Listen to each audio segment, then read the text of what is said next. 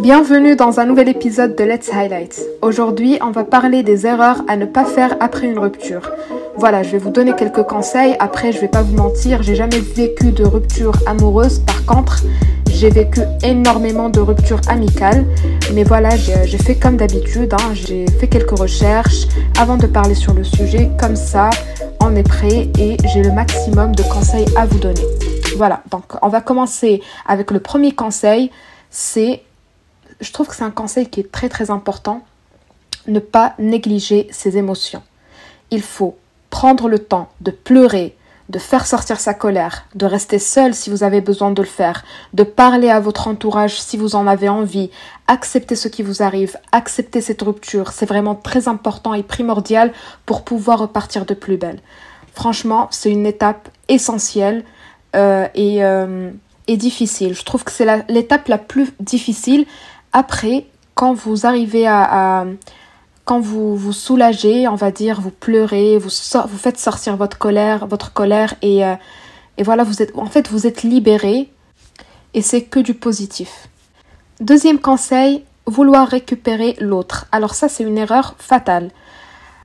Quand vous prenez la décision de se séparer avec une personne, X ou Y pour telle ou telle raison, et que vous avez voilà une envie soudaine de recontacter cette personne-là.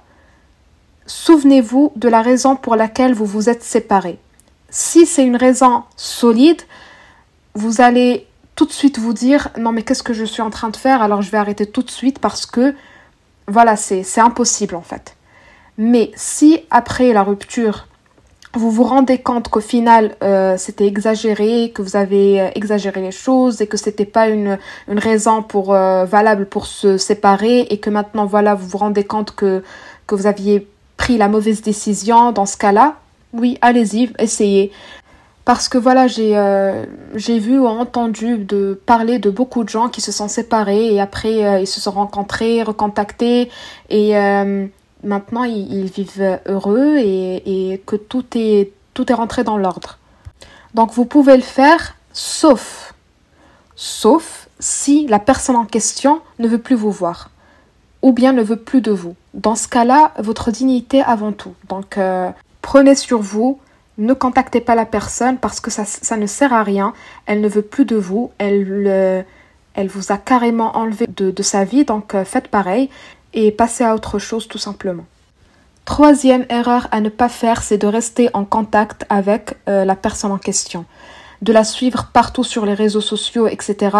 Alors, si c'est pas une personne euh, de, de, votre famille, de, de, votre sang, tout simplement, que vous, que vous avez décidé de, de vous séparer d'elle, etc., arrêtez de la suivre, surtout sur les réseaux sociaux, et arrêtez de la contacter, de chercher à prendre de ses nouvelles, tout ça, parce que, en fait, c'est comme si vous aviez de l'espoir encore et que vous nourrissez cet espoir chaque jour. Et c'est pas bon pour vous, c'est, malsain, c'est toxique.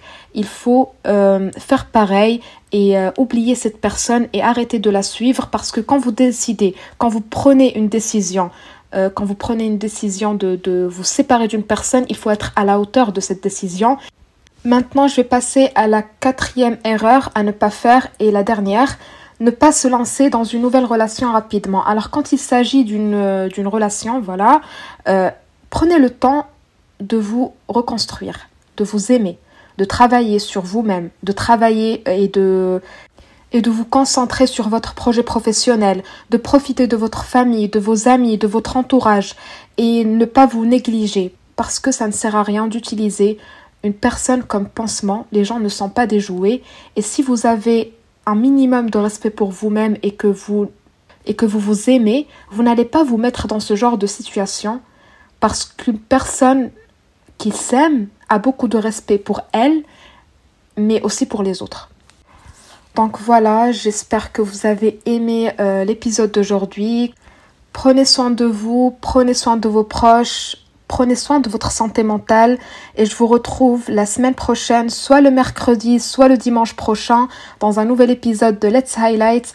N'oubliez pas de me suivre sur Instagram, de m'envoyer des DM, de m'encourager si possible. Et, euh, voilà, je, je vous souhaite un très très bon début de semaine et bon courage et à très bientôt dans un nouvel épisode de Let's Highlight.